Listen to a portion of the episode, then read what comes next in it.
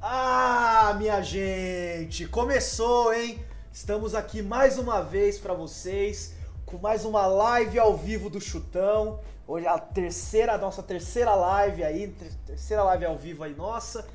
E hoje vamos falar aí, vamos brincar de de Mandiná, inclusive já deixo aqui o meu, o meu abraço para a mãe de Ná, sei que já não está mais entre nós, já está, já está aí num outro plano espiritual, o que quer que seja. Fica um abraço para a mãe de Ná, um abraço para o pai Galo, um abraço aí também para Tristão Garcia, nosso querido matemático aí que prevê quem vai ser o campeão, quem vai ser o rebaixado do Campeonato Paulista, Campeonato Carioca, Campeonato Brasileiro, Libertadores, enfim, fica aí o meu abraço para eles. Hoje então 15 de maio de 2020. 15 de maio, aí uma data maravilhosa, afinal é dia de live do Chutão.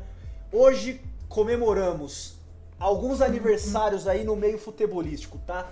Comemoramos o aniversário hoje daquele que, segundo a Wikipédia, é o atual treinador do Vitória, querido aí pela torcida do Havaí, pela torcida do Corinthians aí, que já teve algumas passagens pelo Corinthians, querido treinador Geninho. Então fica um abraço aí, Geninho. Se você estiver escutando a nossa live, se você escutar o nosso episódio aí algum no seu agregador de podcast favorito, fica o nosso abraço para Geninho, grande treinador brasileiro.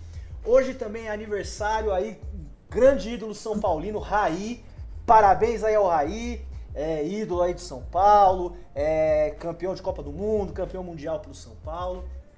Hoje também se comemoraria o aniversário de, do Ézio, Super Ézio aí, ídolo do Fluminense e tal, falecido aí em 2011, mas hoje seria comemorado o aniversário dele também. É, hoje comemora esse aniversário também de Frank e Ronald de Boer, aí da Holanda tal, ídolos holandeses também. Hoje, assim, falando além de futebolista e treinador também, hoje é aniversário de Tino Marcos, aí jornalista da Globo. Então, aí se o pessoal da Globo estiver ouvindo, é, estiver acompanhando a nossa live aí, mandem um abraço em nome de todos os integrantes do Chutão para Tino Marcos. Aniversário hoje também de Renato, ex-volante aí do Santos. É, aniversário de André Dias, ex-zagueiro do São Paulo. Aniversário de Patrícia Evra, lá da França. E aniversário aí da nossa artilheira, da seleção brasileira feminina, Cristiane. Hoje também se comemoram aniversários de alguns clubes aí do Brasil. Hoje, na verdade, em 15 de maio de 1916, foi fundado o América Futebol Clube de Alfenas, lá de Minas Gerais, Alfenas de Minas Gerais. Então, um abraço a todos os torcedores aí do América de Alfenas. Um abraço a todos os torcedores do clube fundado em 15 de maio de 1955, o Biguaçu Atlético Clube, lá de Biguaçu de Santa Catarina. Em 15 de maio de 1950 foi fundado também o Potiguar Esporte Clube lá de Parnamirim, no Rio Grande do Norte. É também aniversário de também 15 de maio de 1950, a Associação Portuguesa Londrinense lá de Londrina, no Paraná. É aniversário também, fundado em 15 de maio de 1925, o Royal Sport Clube de Barra do Piraí, no Rio de Janeiro. E em 15 de maio de 1963, Ipiranga Clube lá de Macapá, no Amapá. Então fica aí um nosso forte abraço a todos os torcedores desses clubes aí e que o seu clube aí traga muitas alegrias na sua vida, apesar de serem clubes que eu nunca ouvi falar na minha vida, mas para alguém deve ser importante. Então, para essa pessoa que considera esses clubes importantes, fica o meu abraço. Hoje, então, no episódio, temos aqui a participação dos nossos queridos amigos, começando aí com ele, Caio Alândia. Salve, salve rapaziada, boa noite para todo mundo. E hoje a gente vai ativar o modo Pai Galo. Bora lá. Hoje também é aniversário. Aniversário, ó, já tô confundindo todas as coisas aqui. Hoje também está participando com a gente novamente nosso querido amigo Anderson Zoto. Não é aniversário dele, tá? Fala galera, ligados aí, eu gostaria de mandar um salve pro pai Mario Pastor Adam Astor, que era um dos bola nas costas, e eles faziam previsões dos jogos no falecido blog. Fica aí o um forte abraço também para ele. Hoje também participando com a gente, temos aqui nosso querido amigo e maior fã vivo do Romero, Zé Lucas. Fala pessoal, boa noite a todos aí. E para esse podcast eu visitei mais de 14 milhões de futuros diferentes. E nenhum deles o Palmeiras ganha mundial. Aê, piadinha batida do Mundial do Palmeiras, já tá começando daquele jeito o episódio. E temos aqui também hoje, novamente participando com a gente, nosso querido amigo com o nome de Rede de Fast Food de Frango Frito, nosso querido amigo KFC. Fala galera, boa noite. Mais uma live do Chutão, podcast Chutão. Vamos aí conversar hoje sobre as, os possíveis futuros paralelos aí do futebol se certos eventos tivessem acontecido. Bom, gente, é isso. Já vamos começar aqui, já, já começar já no pulo aqui, trazer uma fácil para vocês. Começar aqui com uma primeira previsão. Então, assim, gente, na verdade, deixa eu dar um. Já, já, já me esqueceu já, porra? Eu já esqueci do Hugo! Eu esqueci do Hugo! A pessoa mais famosa que tem hoje aqui no, no- na porcaria do episódio, eu esqueci. Nosso querido amigo, fica aí a apresentação, então agora, apresentação aí solene e com todas as honras, apesar do esquecimento. Nosso querido amigo Hugo Parabucano, lá do canal Parabucano do YouTube aí, o canal que já tá milhões aí de seguidores já no Twitter, no, no Instagram, no, no YouTube, fazendo live, falando de política, metendo pau em todo mundo. Hugo Saraiva, Hugo do canal Parabucano. Meter o pau nos outros é a minha especialidade. Tá? Meteu o pau nos Boa noite aí, galera. Meteu o pau nos Meteu o outros, pau nos outros. não revela, é só mais tarde. O permite. Ó a censura, ó a Depois eu que sou censura. de Campinas, né, mano? O mais 18 é só mais tarde, Hugo. Calma. Tô ligado Opa. que a monetização foi pro saco, né? Gente, é 9 e 11. É 9 e 11. Vamos Já dar uma foi. segurada no coração. Vamos dar uma segurada no coração. Vamos deixar a Galera. pornô do episódio pra mais tarde. Só convidar, só convidar o pessoal aí pra seguir o nosso canal Parabucano. Quinta-feira, agora, a gente tem live às 8 da noite. Vamos fazer a rinha de países. Hora do merchan, Brasil hein? e Hora do Suécia. merchan! Hora do merchan! É hora do Brasil merchan. e Suécia. Quem, quem tá lidando melhor com a Covid-19? Então não percam quinta-feira às 8 horas. Então aí um duelinho pra vocês aí, Brasil versus Suécia, já decidiu, já foi final de Copa do Mundo, agora é final da Copa Corona. Então, Quantas ah, Copas a Suécia tem? Complicado, né? Mas não é o assunto, não é o assunto, vamos focar aqui no e se. Beleza. E se o Bra- Vamos começar com a primeira. E se o Brasil fosse Suécia? Mentira, não. É isso aqui, ó. Gente, começando aqui com a primeira, todas as apresentações devidas já foram feitas. Peço desculpas ao nosso querido amigo Hugo Saraiva aí, que eu esqueci dele, mas enfim, acontece. Já estava com a cabeça em outro lugar. Vamos lá.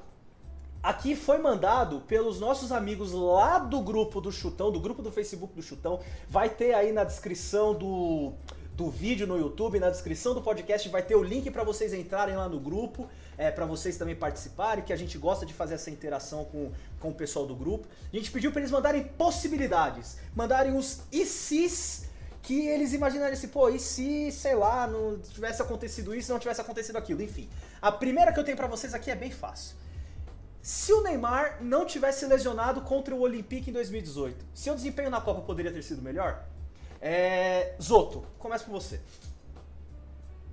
Eu acho que poderia sim. O Neymar, apesar da- dele ficar ter sido marcado, né, porque ele ficou se jogando no chão o tempo todo e ter feito um jogo ruim contra a Costa Rica e contra a Suíça, contra a Sérvia e o México ele jogou bem e contra a Bélgica mesmo ele também foi bem. Senão que ele já estava mais recuperado da lesão.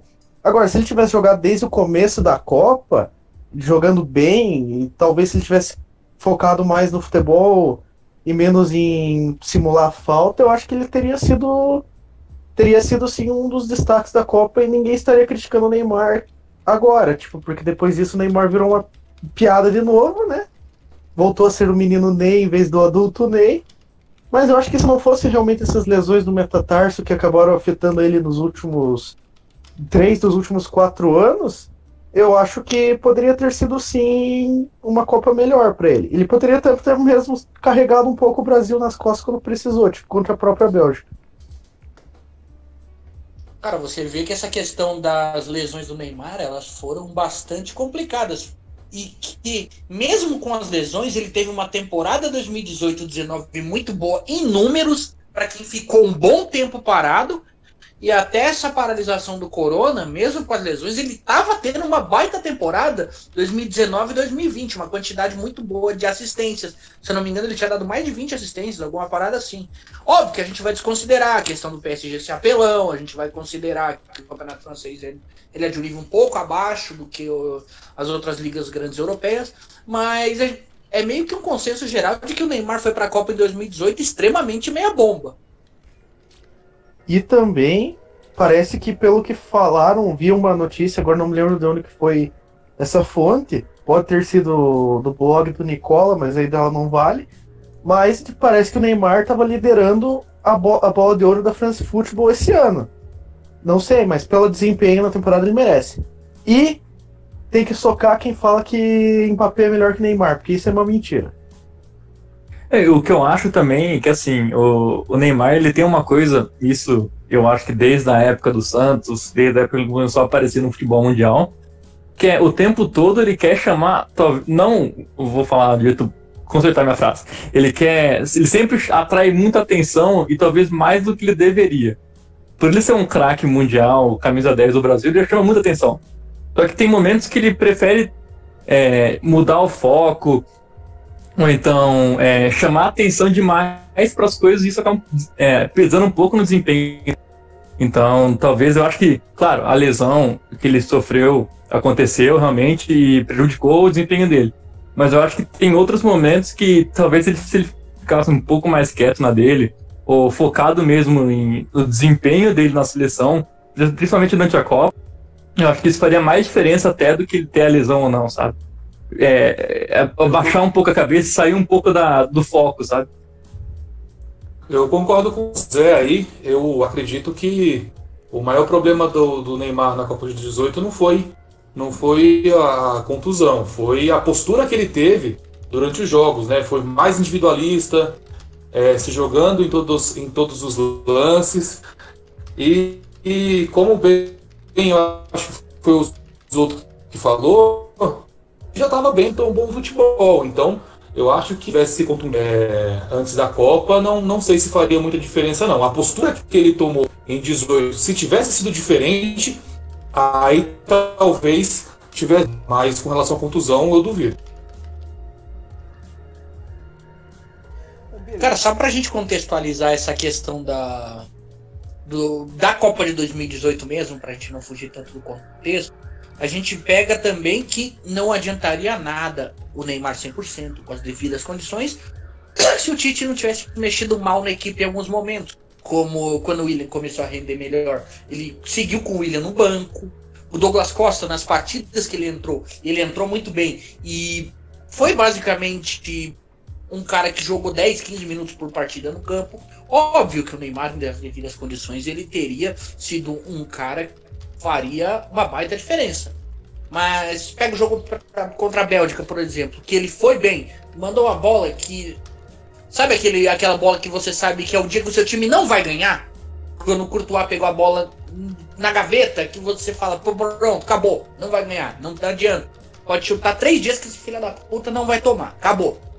Sabe? E os, a questão do Brasil perder para a Bélgica, ela passa por outros fatores e não necessariamente pelo desempenho médio ou ruim do Neymar. Ele foi bem naquele jogo. Sigo é. o Caio, com o que ele falou. É, então, e até no que o Caio trouxe aqui também, é, eu acho que, por exemplo, é, a gente também bota em alguns momentos a, a culpa demais do Neymar também, né? A gente pega essa Copa aí, as opções pro ataque, tinha o Tyson, que não jogou nenhum jogo, se não me engano. Não sei se chegou a entrar contra a Bélgica. Não, então, o assim. Morre... O, o Tyson e o Fred foram dois caras que. Assim, tipo, meio pra frente que morreram no banco. Tipo, os zagueiros Sim. você não espera que entre em campo. Até, beleza, compreensível porque zagueiro cansa menos. Goleiro também, né? Mas agora do meio pra frente, Fred e Tyson foram os, os únicos dois que não entraram em campo em nenhum momento. Sim, para mim, o, quem sabotou a seleção foi o próprio Tite. Quando ele fez algumas escolhas, claro, eu não vou aqui questionar se o Tyson é jogador de seleção brasileira ou não, ou muito menos o Fred. Mas, assim, ele acabou focando muito no repertório que ele tinha, que funcionou até o momento, e quando ele precisou de fazer alguma coisa diferente, ele não tinha opções. Foi mais ou menos isso para mim quando estou na Copa.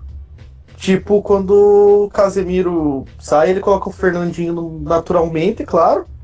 Só que, por exemplo, caras como o Paulinho, que não estavam indo bem na Copa, em vez de ele tirar e colocar um volante mais marcador, como o próprio Fred era, ele simplesmente optou por manter o Paulinho e o Paulinho sumiu do jogo contra a Bélgica, né? Ou até mesmo o próprio Renato Augusto, que saiu do banco mudando a cara da partida, né? Mas fazer o quê? Já aconteceu. Cara, o Gabriel Jesus ele não foi sacado nessa Copa. Isso é imperdoável, cara. Os jogos que ele fez na fase de grupos, ele tinha que ter sido sacado. Firmino, cara, foi a melhor temporada da vida do Firmino aquela temporada. Ele fez 27 gols e deu 17 assistências e 54 jogos. Não sei nem se ele vai repetir isso na carreira. E o Gabriel Jesus foi, foi bancado como titular naquela Copa. Eu não vou entender nunca isso aí. Bom, beleza, gente. Seguindo aqui, vamos para o próximo assunto. Ai, que é. Tendo aqui nessa, nessa questão aqui de, de Copa do Mundo, mais uma aqui que até no, no próprio grupo foi conversado tal, foi um negócio assim que levantaram a possibilidade também. E se a bola do Pinilha, ou Pinija, dependendo de onde você estiver aí, um abraço novamente para os nossos amigos aí hispanohablantes do mundo. E se a bola do Pinilha ou Pinilha, Pinilha, tivesse entrado na Copa de 2014? Vai qualquer um aí. Bom, a gente. eh, o, o que eu me lembro daquele jogo foi um jogo em que, apesar da vitória do Brasil, Corona. o Chile foi. Um, oh, Coronga! Ele foi grande parte do jogo superior ao Brasil. Ele teve mais chances no decorrer do jogo. O Sanches chegou a perder chances. O Júlio César naquele dia estava um absurdo de iluminado. Então, eu, sendo bem sincero, aquela bola do Pinilha era caixão de preta. Teria Sim, evitado cara. 7x1. Teria evitado 7x1. Não, eu acho que hoje a gente teria, não teria aquela humilhação no currículo, só que talvez a gente não teria. Óbvio, a CBF não aprendeu, porque brasileiro não aprende fazendo bosta. Brasileiro gosta de se fuder e, e gosta de se fuder. Mas a gente não teria pra gente a lição que o 7x1 foi. Em contrapartida, a gente também não teria o Mauro César, mas mais um cara que a gente nunca vai poder trazer no programa. Eu E acho o que que eu daquele- Opa, pode falar, pode falar, eu já falei antes. É, então, o que eu vejo assim é. A gente tem duas situações desse chute aí. Primeiro que ele foi, se não me engano, no minuto 119. Então, assim, não teria chance do Brasil empatar o jogo, na minha opinião. E pelo que está sendo apresentado. Então, pra mim, a tem duas opções agora pra analisar, e até o Caio já começou um pouco isso. Primeiro, assim, nós não teríamos o 7x1, concordo, porque, né, não, não enfrentaríamos a Alemanha. E pra mim, isso gera um, um outro fator muito importante, que assim, a gente não teria o revisionismo de alguns técnicos também. Então não teria, por exemplo, alguns técnicos surgindo como o próprio Fábio Carilli, ou o Odair Helman, ou outros treinadores mais novos. Talvez até o próprio Jorge Jesus não estivesse aqui no Brasil, porque talvez a cultura de Discordo. trazer os medalhões e caras assim continuaria. E outro ponto que eu acho interessante, depois a gente pode aprofundar também, é se a Colômbia não ganharia da Alemanha. Discordo de tudo que você falou. Isso aí, eu quero discord. Eu quero discordância, eu quero, quero treta. Cara, eu o, quero- o Caio, o Caio, vai o Caio falou, o Caio falou que, cara, a gente não aprendeu bosta nenhuma com 7x1, velho. 2018, o Palmeiras não contratou o Felipão, que foi o técnico que tomou o 7x1, não foi campeão brasileiro com o Felipão. Então, o que, que a gente aprendeu? A gente foi lá e contrata o técnico que tomou o 7x1.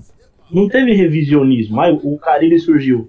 O Carilli surgiu jogando o mesmo futebol pragmático que é praticado no Brasil e sempre foi. O Odair Não, Helman não, não, não, não, não. surgiu. Ah, Eu não, discordo, eu Não, discordo. muito pelo contrário. Não, Em 2014, eu não, não. O Carilli, pe- Dois- o pessoal tem essa mania de falar que. de achar que retranca não é futebol. Mas eu não tô falando que é retranca, eu tô, tô falando que é o futebol pragmático. Eu gosto, Cara, eu corintiano, foi Pe- campeão. Pega o Cláudio Maravilha. Ranieri. Pega o Cláudio Ranieri. No futebol mais pragmático do mundo, o cara ganhou a liga mais forte do mundo com o time mais sem títulos da história do futebol inglês dos últimos 150 anos, cara. Que era o Show de Leicester bola, City. show de bola. Não tô Não, tá cara, errado. não, tem que parar. Mas Tá assim, o Carilli, ele era assim diferenciado, cara. Ninguém fica 19 ro- é, rodadas sem perder, sendo pragmático, chato e resultadista, como o Mauro César adora falar, cara. Não tem isso. Claro que mudou um pouco. O Não, não foi a trouxe revol- pro futebol, não revolução, mas dentro do contexto do, do, qualidade do futebol brasileiro, eu acho que o Carilli ele trouxe um conceito de eficiência tática que os outros times não tinham à época. Óbvio, nada é 100%, mas ele trouxe pra gente um conceito de eficiência defensiva e tática que os outros times não tinham. Que não tem eu nada a ver com o 7x1. Não, não, não, não, é, não, o 7x1 mudou. Não, calma aí, deixa eu falar, pô. Não, deixa o 7x1. Vai embora! Porra! Tá bom, Hugo, pode falar, Hugo, pode falar. Agora é a vez do Hugo, vai lá. Ó, e falaram a respeito de tática. O Corinthians de 2012, que foi campeão da Libertadores e foi campeão mundial em cima do Chelsea, já foi celebrado por causa de disciplina tática. Então, não foi depois que começou a se aventar esse tipo de, de sistema. E em 2014, é importante falar que foi feita ao time do Felipão é que ele não é que ele tentou jogar aberto, tentou jogar de igual para igual, e aquele negócio de mandar o time pro ataque lá do André Sport TV é a maior piada da Copa de 2014. Entendeu? Eu acredito também que se não tivesse assistido o gol tivesse entrado no, no, no, jogo contra o Chile, o, a gente não teria Fábio Carilli e outros técnicos. Eles teriam surgido de qualquer jeito, de qualquer jeito. Em 2014 o Carilli eu... já, ele já tinha anos de Corinthians, ele ia substituir o Tite alguma hora. Os conceitos dele não tem nada a ver com o jogo 7x1. Tem que ver a escola do Carilli. O Carilli não foi um planejamento do Corinthians. O Carilli não, nem um mas ele teria, mas ele teria surgido independente do 7x1. Não, não teria, porque eu, eu, eu arrisco assim o seguinte: em nível de seleção, já que é futurologia, eu acho que o Filipão nem demitido seria, porque iam dar um jeito de falar que aquela geração não era boa o suficiente para uma Copa do Mundo mesmo e que o Filipão estava no caminho certo. Porque ele ganhou a Confederações no ano anterior e fez o possível com aquele time. É capaz de ele ter ficado na seleção ainda mais tempo. E, ou seja, não teria Aí Dunga, eu concordo contigo. Aí, aí, ou seja, não teria Dunga, Tite não teria saído do Corinthians e não daria nem a oportunidade de surgir o Carilli. Entende? Você tem que pensar, já que a futurologia é aqui, vamos fazer efeito dominó, né? Efeito cascata. O Tite só. Verdade. O Carilli só surge porque o Tite sai do, do Corinthians para assumir a seleção após colocarem o Dunga. Tipo, Isso então é tem toda essa escalada. Mas a questão de pensamento tático do futebol do Caribe, não vejo nenhuma relação com o 7x1, cara. Não, mas, cara, assim, eu vejo relação porque os, forçou muita gente a ir pra Europa buscar futebol, sim. Ele não buscou. A gente pode falar que não. Que você, não é a revolução que a gente espera, mas foi uma mudança mínima de mentalidade. Você acha que se a gente não tivesse tomado CT1, Jorge Jesus poderia ter vindo pro Brasil? Claro que não. O Flamengo ia correr atrás, depois de demitir o Abel Braga, ia correr atrás do Dorival Júnior. Ia correr atrás do. Sei lá, Vanderlei Luxemburgo. Nem Franco. Nem Franco de novo. Mano Menezes. Porque então, o futebol mas... brasileiro adora colocar o mesmo treinador sete vezes para treinar o clube. Só que é aquela questão, o futebol brasileiro aprendeu errado, aprendeu a ideia errada. A ideia ah, sim, é o quê? claro, claro, o futebol sendo bem jogado, a gente consegue fazer alguma coisa. O que, que o futebol brasileiro entendeu? Vamos encher essa porra de gringo e foda-se. Ah, não, isso sim, sim, eu concordo. Tanto que, inclusive, o Havaí trouxe um, um gringo ruim lá dos infernos, o cara jogou sete jogos, não ganhou um e já foi demitido no começo desse ano, né? Olha aqui, tipo... ó, o, o... Desculpa. Não, não, Caralho, pode falar. Tem que atropelar mesmo, é assim, é o bagulho. Que é os donos da bola. Que é os donos da bola. Dentro do Brasil. Dentro do Brasil, aqui no nosso futebol, o efeito para nós, o efeito Jorge Jesus é muito maior para nós dentro do nosso futebol do que o efeito 7x1. O Jorge Jesus causou esse efeito de ter que tacar gringo, ter que jogar pra frente é errado, é zoado, tipo assim. Cara, e o 7x1 algum... 7 ele fomentou uma geração, um, um início de uma geração de treinadores que prezam pela eficiência defensiva. Podem não ter as capacidades de montar um time pra frente. Mas você pega o Helman, que eu não sei se ainda tá no Fluminense. Ele, é, ele é um fruto, é um fruto dessa necessidade dos times evitarem tomar goleadas ou esse tipo de coisa. O Carilli. O Carilli é um, é um fruto dessa ideia de futebol de que primeiro você tem que proteger direito, fechar a casinha para depois você conseguir obter o resultado. Sim, Agora, mas eu acho que o efeito Jorge Jesus está sendo mais impactante, está trazendo mudanças mais rapidamente. trazendo mais. Não, mas aí tá trazendo mais técnico rapidamente porque o Jorge Jesus- mais. Porque ele tá Mas aqui, tá porque ele tá trazendo- ganhando da gente. Não, mas o mais rapidamente tá porque o Jorge Jesus tá dentro do Brasil. Sim, é que o sim, 7x1 verdade. foi um baque. Mas só que, se digamos assim, não existe 7x1. Vamos assim, não precisa nem ser a bola do Pinilha. A gente não passa pela Colômbia. Não ia ter 7x1. Mas aí o que, que o brasileiro ia aprender? Ia aprender nada, ia falar que foi uma tragédia. Perdeu em casa pra Colômbia. Mais uma vez um Mas sul-americano. eu ainda acho que, Ah. cara, a questão é, aquele choque muda algumas coisas. Claro, não é a revolução que a gente esperava. Tinha gente que, estava, que esperava assim que o 7x1 ia trazer, por exemplo, a formação de guardiolas para o Brasil. Isso não existiria em qualquer cenário. O 7x1 foi há seis anos atrás. De todos os céus que a gente citou, o único vencedor é o Carilli, velho. O Thiago Nunes também. O Thiago Nunes é outro.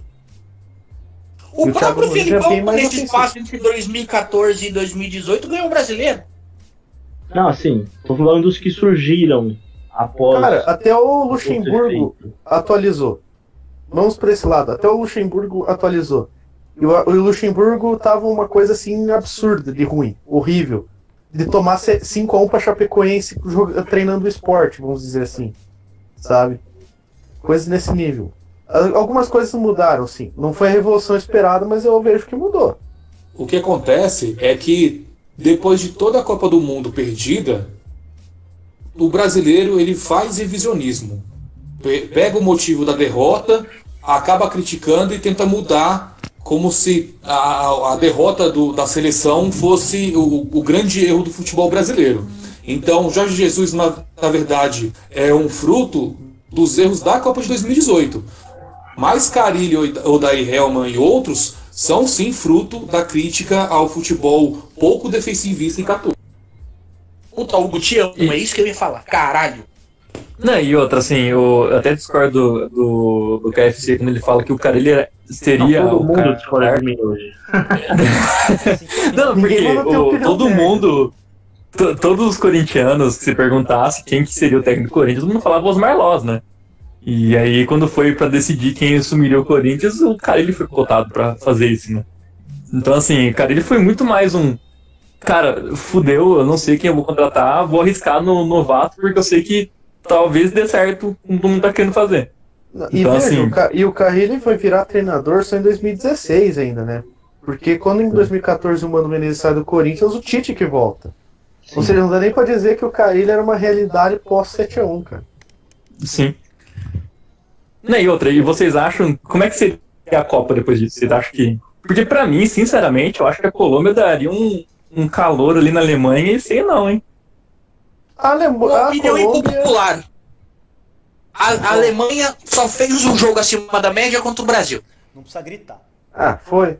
Mas não Ah, é mas isso eu- agora a sua opinião. Mas não é impopular, isso é verdade. Se você É for ver a. Alemanha. Não, tirando o jogo contra Portugal também na estreia, que eles Sim. pass- passaram o carro em Portugal. É.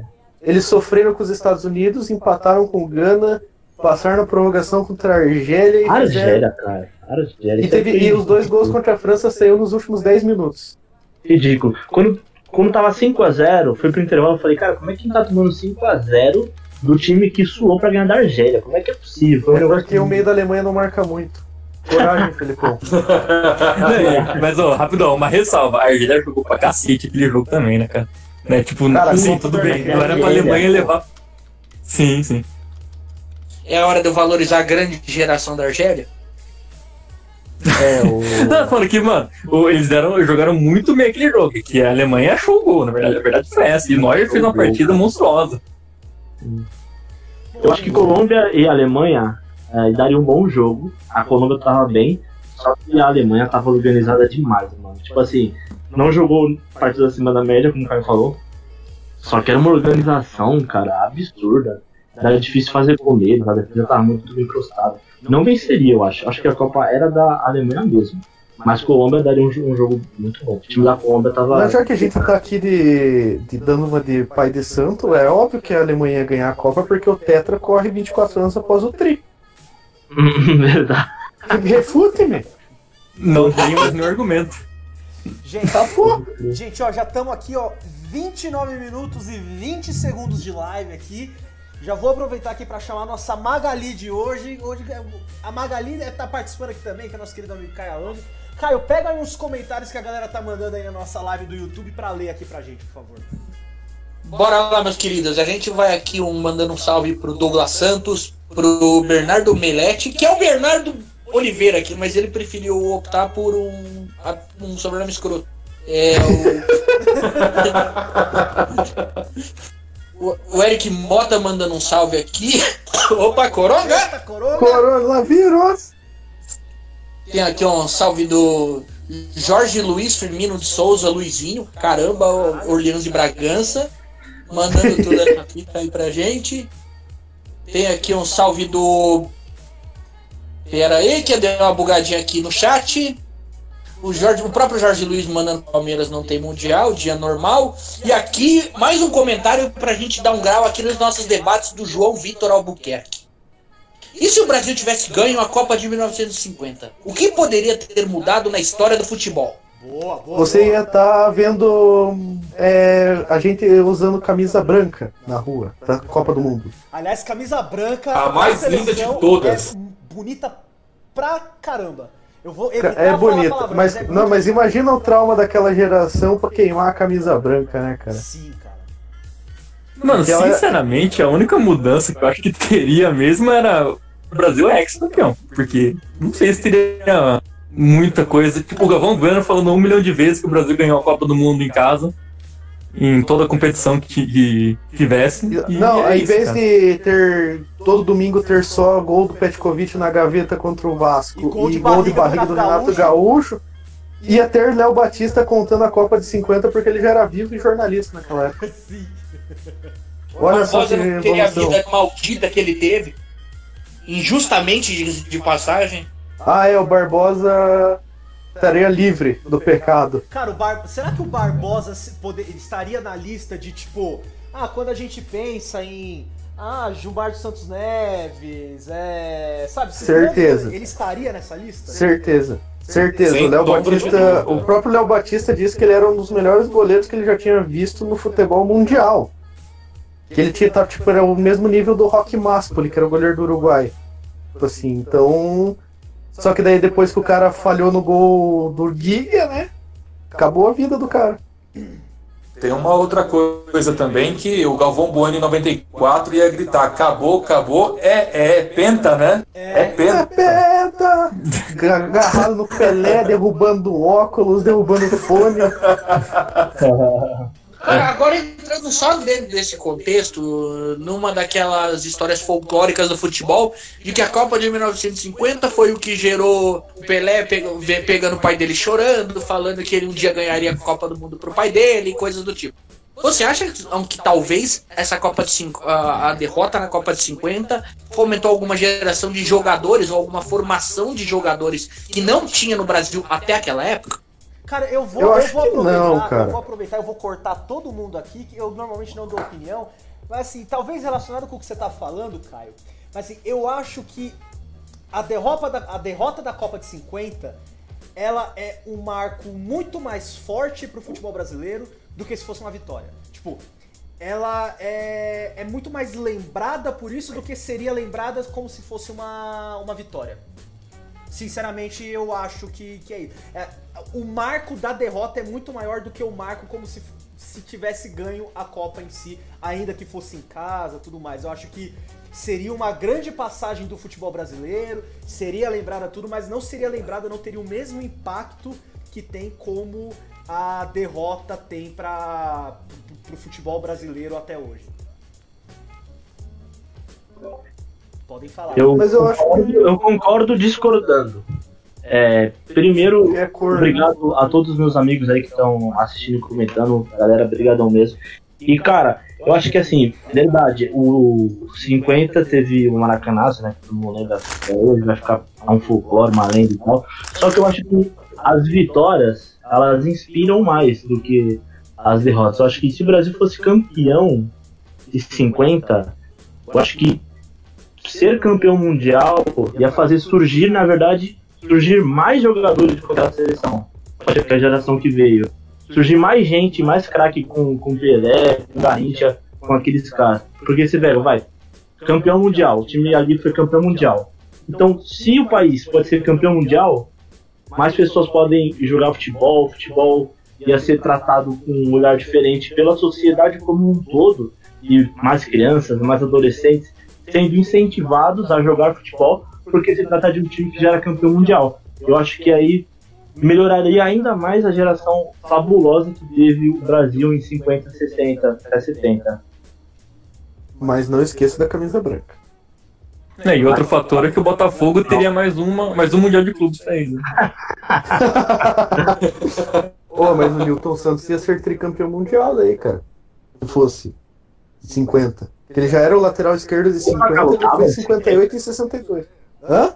O Zagallo tava em 50? Não. Eu tenho uma noção, eu acho que o Zagallo tem 300 anos, mano. Não, em 50 o Zagallo tinha apenas 3 anos de Botafogo como jogador. Achei que você ia falar de idade. 58 com 8 anos. Né? Os caras jogavam contra pedreiro, mano. Com 8 anos de idade, você consegue jogar contra pedreiro. Ratinho! Não consegue não, mano. Você tá louco, O pedreiro dá uma pasada na tua perna, né? Geralmente aquele tio gordo que olha pra tua cara e fala, é moleque novo, corre, Isso. corre, marca, Nossa, cara, marca. É. é o que mais me dava ódio de jogar bola com os tiozão na época que eu era mais novo. Ah, o menino é novo, ele aguenta correr. Aguenta o caralho! Tá que pariu, não, velho. Tipo, e uma vez, não, os caras faziam isso comigo depois de eu ter operado meu joelho. Ah, mas você Pensa. é ex-atleta, você dá pra entender. Não, não, sim, mas porra, depois que eu operei meu joelho ali, tipo, voltando de levinho, aqueles tiozão pesando 180 quilos mandando bola em profundidade pra eu correr. Mas é o seu. Eu era goleiro, o porra. O seu histórico de atleta pesava ao seu favor. Realmente. Histórico de atleta. e se, referências. Mais um tempo para nosso programa. Ó. E se as quadras do Society não tivessem os nossa, já é. estaria todas já estaria fechando mais do que já tá fechando hoje. Porque bobeou o quadrinho aí de, de Society tá levantando o prédio, né? O, o, que, o que sobe de prédio em quadra de Society aqui na região do ABC Paulista, meu amigo, não é brincadeira. Pode crer, cara, é verdade. Bobeou, estão subindo prédio em quadrinha de Society. Enfim, vamos passar aqui pro nosso próximo tema. Ah, deixa eu ver aqui, eu vou pegar uma que veio lá da nossa página, da página parceira aqui do, dos integrantes aqui do podcast também, que é da página lá dos jogadores ruins, tá? Jogadores ruins que os videogame é, fizeram achar que eu era bom.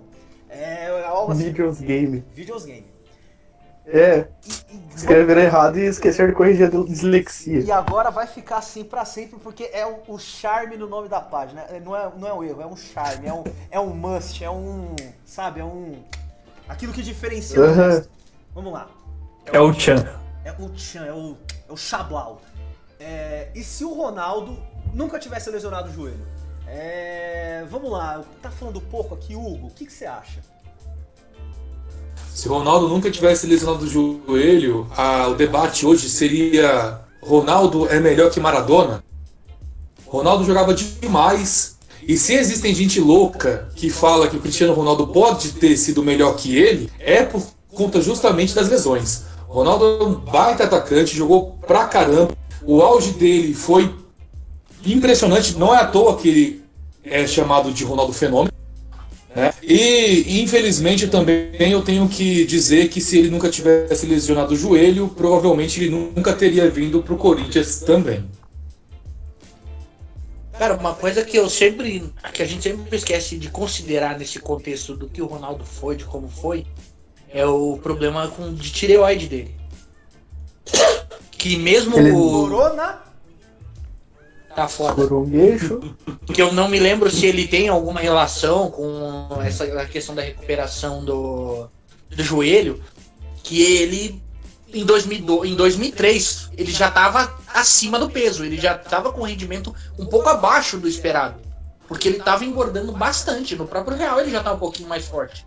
Então é, é, é essa é uma outra questão que eu acho que a gente às vezes esquece de colocar dentro do contexto do que foi o Ronaldo. Eu acho que o maior ponto da lesão do Ronaldo que a gente não, não teria é aquele comercial que era da TIM que tocava a música do Raul Seixas com os lances do Ronaldo. Do... Tente outra vez. Mas, cara, falando sério, cara, é, eu acho que assim, é, talvez o Ronaldo não tenha lesão. Talvez eu acho que a Inter tivesse números melhores também. Porque ele era o grande jogador daquela Inter de Milão e referência no ataque, e o cara ficou, se não me engano, foram dois anos sem jogar. É, vocês me corrigem aí. É, foi 2000 mas... e 2001. Isso. Mas eu acho que assim, é... eu não sei até que ponto a lesão do joelho, claro, lesão do joelho influencia qualquer atleta. Mas influencia depois dos anos que ele acabou voltando, né? Porque é justamente essa, esse ponto que o Caio levantou aqui, né? Que ele tinha um problema da tireoide também. E ele teve outras lesões no joelho, aí já não sei. Sou nem a pessoa certa para falar sobre é, lesões, se elas foram consequências dessa lesão grande que ele teve no, jogando na, na Inter. Mas eu acho que talvez é isso que o Hugo falou também. Ele teria números melhores, mas eu acho que sim, diferença, eu não sei o quão seria diferente. Ronaldo ele tem apenas 40 jogos em Champions League. Eu acho que a lesão tirou, tirou bastante dele. Poderia ter jogado por mais tempo. Uh, a tireoide que o cara levantou é um problema, mas se não fosse a lesão, ele ia ter mais tempo, ia render mais. Talvez, eu acho que o ele seria um fenômeno maior, ia gerar um impacto maior, por estar mais tempo naquele auge que ele viveu. E a luta contra o tireoide eu acho que seria intensificada ia dar um pouquinho mais de longevidade a ele. Ele seria muito maior, teria mais anos jogando o que ele estava jogando no final dos anos 90. Eu tô, tô com o Hugo, eu concordo com o Caio, e é verdade, ele estava gordo já em 2005, 2006, estava fortinho. Eu acho que o impacto que ele teria causado ele seria um fenômeno, um fenômeno ainda maior sem as lesões, porque ele teria mais tempo em campo.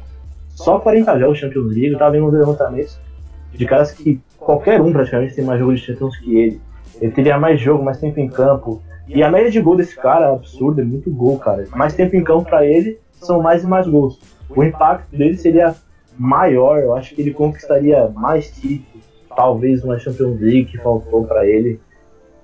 Eu tô, tô com o Hugo nessa aí. Eu já acho que nesse ponto, assim, da, da lesão no joelho, tirou a principal característica dele, que era a explosão. Se você for ver, o, quando você vê vídeos do Ronaldo nos anos 90, ele era característico pela explosão e finalização. A jogada dele era sempre dar a explosão em, alto, em alta velocidade, corrida e o, e o fazer o gol.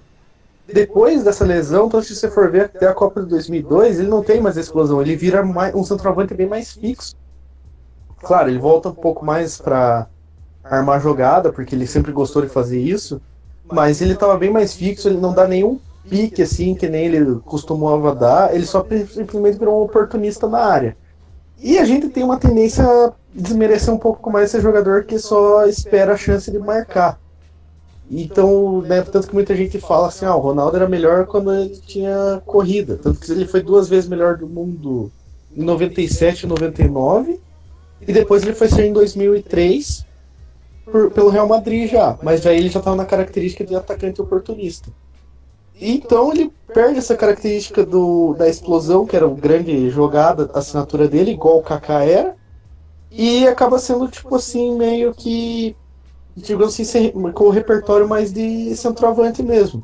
Essa foi a grande virada.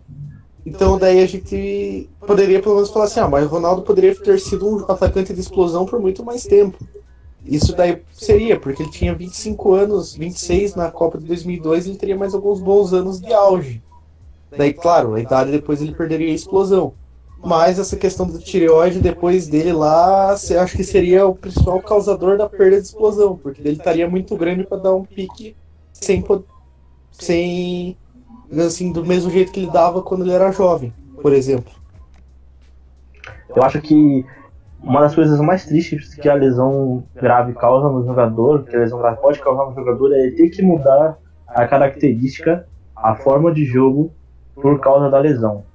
Perder intensidade de jogo por causa da lesão. Eu acho que é muito, muito triste. Eu acho que esse é algum dos efeitos de lesão mais tristes que tem, cara. Acho que os outros levantou é, é bem legal isso aí, porque realmente ele era explosivo, arrancava, saía driblando geral. E depois da lesão, quando ele foi ficando mais, inchadinho, depois daquela época isso foi diminuindo. É muito triste quando o jogador se lesiona e perde alguma característica dele. É zoado demais. Só uma pergunta, só pra gente. questão- con- Oi, pode falar, daí eu já consigo, pode seguir. Tá, é, tem a questão da confiança também, né? Porque volta de contusão, volta com medo, volta tentando se proteger um pouco mais. Aí teve outra lesão, então acaba pegando um pouco de trauma. A questão da confiança da carreira do jogador. É, de fato. O- a questão que eu ia levantar aqui é o seguinte, como a gente falou sobre re- rendimento, e eu particularmente acho que talvez a gente conseguisse, dentro desse contexto, um ou dois anos a mais Ronaldo em bom nível, caso os lesões não tivessem ocorrido, não acho que a partir de 2004 para 2000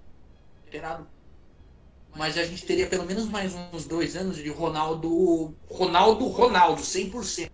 Não, não é o Ronaldo brilha muito no Corinthians, sabe? Mas aquele Ronaldo 100%. Vocês têm noção- alguma coisa que fale o rendimento da Inter no, em torneios europeus entre 2000 e 2001 para que pra gente saber talvez o que ele pudesse ter conquistado, né? Cara, Não. talvez. É, Não. se eu tivesse falado. Eu fui na- eu- eu fui na conta do PVC. o- Eu fui na conta do PVC agora.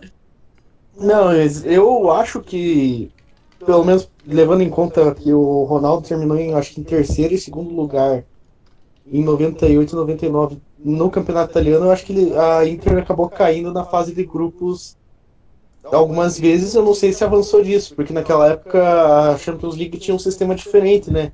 Que eram os primeiros grupos, aí quando passava de fase caía em outros grupos para daí avançar às quartas de final. Era bem complexo. Então eu não sei dizer onde, em qual desses dois grupos que a Inter acabou indo parar. Essa realmente ficou pra conta do PVC. Depois Eu o pessoal aqui vai falar mal da? Libertadores, né? Não, mas eu tava pensando aqui. Será que. Vai, porque o Ronaldo. em Aquele na 2002 fogueira, foda-se, né? É que o Ronaldo 2002, cara, ele, ele foi um exemplo de superação muito grande. Eu acredito que o Felipão usou muito disso durante o, o- a campanha de 2002, né?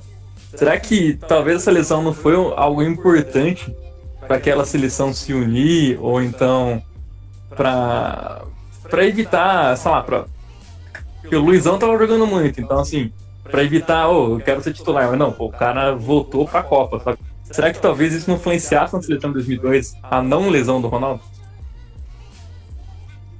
Cara, eu não sei dizer porque o período sem Ronaldo, a seleção brasileira entrou num abismo bizarro. É, e as pessoas realmente não se tocam. Que o Ronaldo ganhou a Copa América de 99 com o Luxemburgo de técnico, aí o Ronaldo lesionou o joelho. E nesse período, sem Ronaldo, que é 2000, 2001, o Luxemburgo é demitido por campanha ruim nas eliminatórias. Vem Emerson Leão. Emerson Leão leva aquele time bizarro para a Copa das Confederações que perdeu até pro Canadá. Ilan. É, Ilan. é, levou. Quem que era o outro lá? Leandro Amaral. podridão. Nossa, Leandro Amaral, é mesmo. Leandro Amaral. Aí ele levava. É, Leomar do esporte, cara. Tipo, o cara que não era nem querido pela torcida do esporte, tá ligado? Levou uma turma bizarra. Aí o Leão é demitido, veio o Filipão, o Filipão era chamado de burro. Foi, classificou o time na última rodada da eliminatória pra não pegar repescagem. Sabe? Tipo, umas coisas bizarras assim. E daí o Ronaldo volta justamente no pré-copa. Tanto que eu me lembro que tinha uma imagem que circulou uma época na internet que era de uma, o Brasil foi fazer um preparatório em Goiânia, não lembro nem qual que quem que era, mas a, a turma estendeu a faixa na, na arquibancada Serra Dourada. Ronaldo titular e Romário fora da Copa, coisas que só o dinheiro explica. Por exemplo. Cara, eu acho que a Copa de 2002, se o Ronaldo sem lesão, que seria a Copa de 2002? Eu acho que seria uma seleção melhor ainda, porque a gente tirou dele a característica de explosão. Um jogador com característica de explosão fazendo o que ele fazia, os shows de sair driblando geral, futebol muito bom, pô, a gente fa- faria com o pé nas costas. Eu tava vendo a partida que ele fez com a Holanda- contra a Holanda em 98, o Ronaldo jogou muito, cara, contra a Holanda em 98. tipo assim, de levar, driblar um, driblar dois, finaliza, tá em todos os lugares do ataque. Ele, nessa forma, jogando nessa forma, em 2002, junto com o Rivaldo, aí já tinha surgido o Ronaldinho, tava no bom nível. Eu acho que a gente teria ganho e ainda ganho com um futebol mais encantador. Porque o Ronaldo poderia ter jogado um futebol mais plástico. Ele já era meio que oportunista, né? Em 2002, tanto é que os dois gols na final foram gols realmente de, do manual de centroavante, finalizando muito bem. Ele com características diferentes, de driblador, de arrancada, daria mais plasticidade a gente seria campeão, acho que jogando mais bonito, com placares mais folgados em alguns jogos, se complementando com as características dos outros companheiros. Que teria massacrado a Alemanha na final, com certeza. É, realmente, com aqueles três zagueiros lerdos da Alemanha lá, teria sido mesmo. Gente, aí só pra fechar então esse assunto aqui pra gente partir pro próximo, Caio, você queria saber assim mais ou menos os números da Inter na Champions League, é, quais eram os anos mesmo? Enfim, no, eu peguei aqui as participações na Champions de 99 2000, 2000 2001, 2000 2002. 99 2000 a Inter não participou. Na, na Champions de 2000 e 2001, a Inter caiu para o Helsingborg da Suécia na terceira fase de classificação, perdendo de 1 a 0 o primeiro que jogo pariu. e empatando 0 a 0 no segundo. E na de 2001 2002, Meu a Inter Deus. não foi para Champions. Cara, quem que. Meu, que. Quem era o resultado treinador desse time? Quem era o treinador? Quem era? Era Hector Cooper. A morra, desgraçado. Como é que o É cara o cara que treinou o Egito na Copa de. nessa última Copa e deixou o Salah no banco contra o Uruguai. Ah, nossa, meu Deus do céu.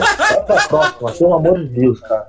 Cara, só ó, eu vou pegar pra vocês a campanha do Helsingborg no grupo F, no primeiro grupo, né, na primeira fase de grupos da Champions. Seis jogos, uma vitória, dois empates e três derrotas. Seis gols. Ah, pelo amor de Deus, 14 cara. Ah, vai pra inferno. Como é que perde pra um time assim? Mano, se for para pensar, esse cara foi um visionário, porque a Inter teve uns anos aí que ela disputou a Liga Europa, ela conseguiu uma derrota com um time de Israel e ficou no último lugar do grupo. O time de Israel classificou e o Southampton foi em Shalom. terceiro e primeiro, sei lá quem que é. Shalom, caralho. Um abraço pros nossos amigos judeus aí que estão, que estão ouvindo aí o nosso podcast. Salve pra comunidade Oi, judaica. Um Caralho. abraço pra comunidade judaica, um abraço pra comunidade árabe também, todos os nossos amigos aí. Eu quero que vocês fiquem em paz. Eu quero, eu quero que vocês tenham paz. Eu não quero guerra, eu quero paz. Vamos lá, gente. A próxima. Como um galinha. A próxima aqui, ó. E assim, cara, já estamos ó, com 52 minutos de, de, de live já. Provavelmente vai ser a última aqui pra fechar. Se dependendo de qual for a discussão, a gente pega mais uma, senão vai ser pra fechar. Se o Neymar tivesse optado pelo Real Madrid ao invés do PSG, como era especulado na época, o que, que vocês acham aí que, que ia rolar? Ninguém tem opinião, vamos passar pra próxima. Aqui tinha caído. Eu, eu só não respondi porque aqui tinha caído. Que essa... Eu não ouvi nada, inclusive. Que deu, deu erro aqui, vocês, eu, eu falei aqui o negócio e ninguém ouviu, é isso? Eu não. Exatamente. É exatamente isso. Malefícios do ao vivo. Então vamos lá novamente aqui para ser alto e claro em bom som para todos vocês. Eu vou falar pausadamente. Aqui uma opinião que veio lá do grupo. Se o Neymar tivesse optado pelo Real Madrid ao invés do PSG como especulado na época, o que, que vocês acham que aconteceria? Fui claro? Foi. Perfeito. Muito claro. Ele já teria sido chutado do Real Madrid faz tempo. Olha o que aconteceu com o Luiz Figo no Real Madrid. Imagina O o, cara Neymar virou querendo ser- competir ego com o Zidane lá dentro. É, competir é o Cristiano Ronaldo Cristiano também, né? Ronaldo, cara, ele ia morrer. O- Ah. Então, ele ia, virar, ele ia virar o que o Figo virou.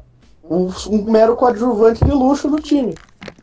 No primeiro metatarso quebrado, ele ia se jogar de uma ponte lá, velho. Não, não, não só do metatarso. Tipo assim, tem o metatarso. Mas o cara sai do- da, da recuperação do metatarso e vai curtir carnaval no Brasil. O que, que você acha que ia acontecer com ele, cara? Nossa, é verdade. E ele faz ele do Real Madrid. E outra, gente, vamos, vamos falar a verdade, né? Lucas Vasco é muito melhor que Neymar, né? Nossa, eu Vai concordo. cagar, cara. Pô, isso daí você não fala nem de brincadeira, mano. Mas tem uma coisa que a gente tem que, que considerar também, queria propor é, essa reflexão. O Neymar é um péssimo alfa, mas é um excelente beta. Então, ele é, tem um desempenho muito bom em times com, com, um jogador referência, como por exemplo era no Barcelona. Eu não sei se ele iria muito mal no Real Madrid, não, viu? Eu acho que ele achar a bola, ficar pianinho, o máximo que ele pudesse com o Cristiano Ronaldo. Eu acho que teria sido melhor para ele ir para o Real Madrid do que foi para o PSG. Que ele chegou lá sendo a estrela, sendo bonzão e, e acabou não sabendo lidar com a responsabilidade. É, falar a verdade, eu, eu concordo com, com o Hugo, cara, na verdade. Eu acho que ele teria que lidar com um baque de tipo assim. A, a questão é sair do Barcelona direto pro Real, é isso. Isso. Não, mas eu acho que seria ruim porque ele joga, ele jogava na mesma, no mesmo lado do Cristiano Ronaldo. Depois que o Zidane mudou e colocou o Cristiano Ronaldo como centroavante de Então, eu acho que isso iria, isso ia acontecer com a chegada do Neymar. Não, é que, cara, ele ia brigar com o Bale o tempo todo por disputa. E na época o Bale ainda não tinha brigado com o Zidane e ele seria preterido pelo Bale, porque o Bale encaixava muito melhor em Real Madrid do que Neymar. Não acho, não acho. Ele ia chegar a peso de ouro. O desgraçado do presidente lá ia fazer. Cara, o Fico chegou a peso de ouro e, virar, e era reserva. Aí, cara, Aí, tipo, ponto, e daí? Né? O Bale sendo meio cuzão às vezes, cara. Mas o Bale não joga na direita, não é um ponta direita? Cara, você acha que vão tirar o Cristiano Ronaldo pra pôr Neymar mesmo? Não, ele ia botar o Neymar, o Cristiano Ronaldo de referência, Neymar na esquerda e ia tirar o Benzema do time. o Zidane ia tirar o Benzema. Pô, pela o também Pedro não, né? Cara. Não, isso- eu acho que isso seria feito, é verdade. Era Tá mais fácil errado, ele tirar o, é ele tirar o Keylor Navas pra pôr o Neymar do que tirar o Benzema. E eu não vejo o Neymar encaixando nesse time também. Pelo estilo de jogo do próprio Neymar, cara. O Madrid que ganhou todas as Champions que ganhou e do jeito que tava jogando, cara. E outra, até o Hugo falou que talvez ele fosse um beta. Tem o Sérgio Ramos, você tem o Tony Kroos, você tem o mesmo Luka Modric, são jogadores que têm uma certa influência no time. O Marcelo teve muita influência. Ele, ou ele aceitaria jogar do jeito que Do jeito que. ele ou na habilidade dele. Mas sendo um cara level C ali dentro, então ia ser muito difícil o clima do próprio elenco do, do Real Madrid. Tanto Então, a que cara questão que é, não é tem ele essa... Não, mas cara que não tem essa postura de liderança, de cobrança, dessas coisas, aí o Real Madrid roda. O Keylor Navas foi tricampeão da Champions titular jogando bem, mas como ele é um cara discreto, foi rodado pra colocar o Courtois ali porque o Courtois tinha fama.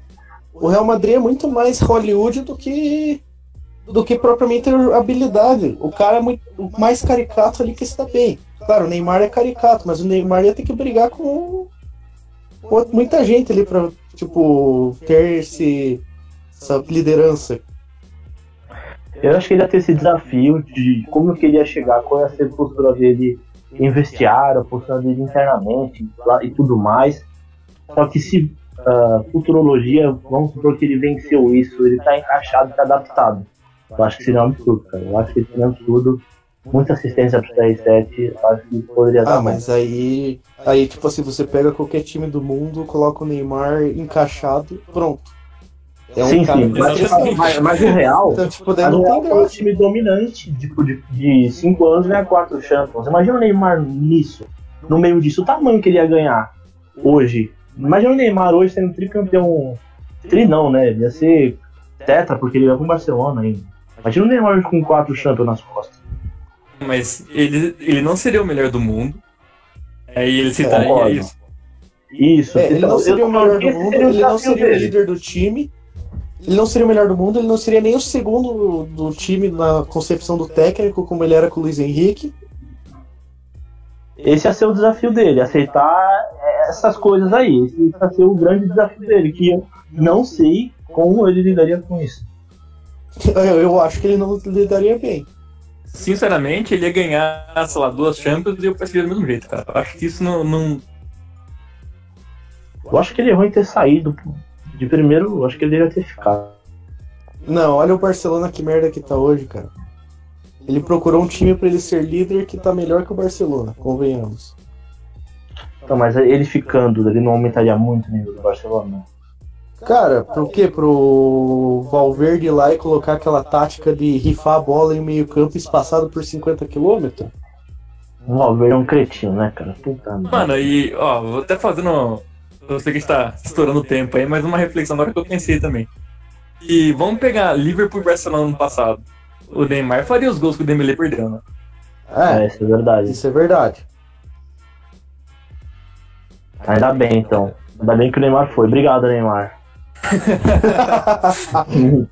Gente, aqui ó, estamos com uma hora de live e Zoto, é, vou pedir para você deixar o seu microfone no mudo agora, que eu vou deixar essa pergunta apenas para os meus amigos corintianos, que assim, a gente tá com uma live quase na totalidade de corintianos aqui.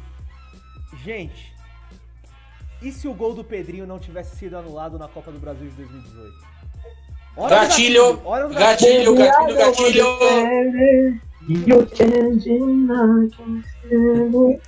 Mano, eu posso ser sincerão, velho, sincerão com vocês. Eu acho Não, que não, não vem ser sincerão, não vem ser sincerão. Não importa a minha vibe. Coringão campeão, velho. Coringão campeão. Não ia Tá.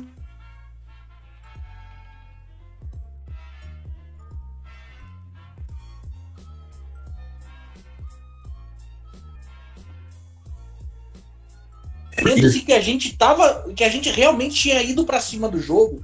De resto, o Corinthians não mereceu ganhar aquele jogo. O Corinthians não mereceu estar na final, cara. Vamos ser bem honestos nessa. Verdade, verdade.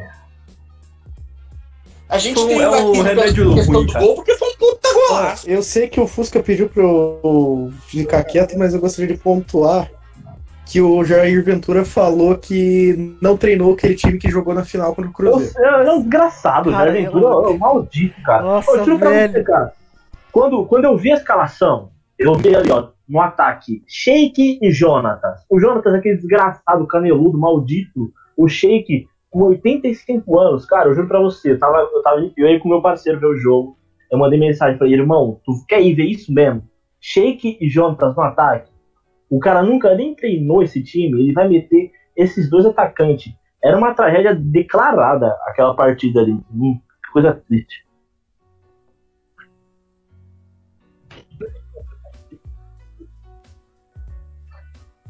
É, dele sofrer manutenção porque ele ganhou uma do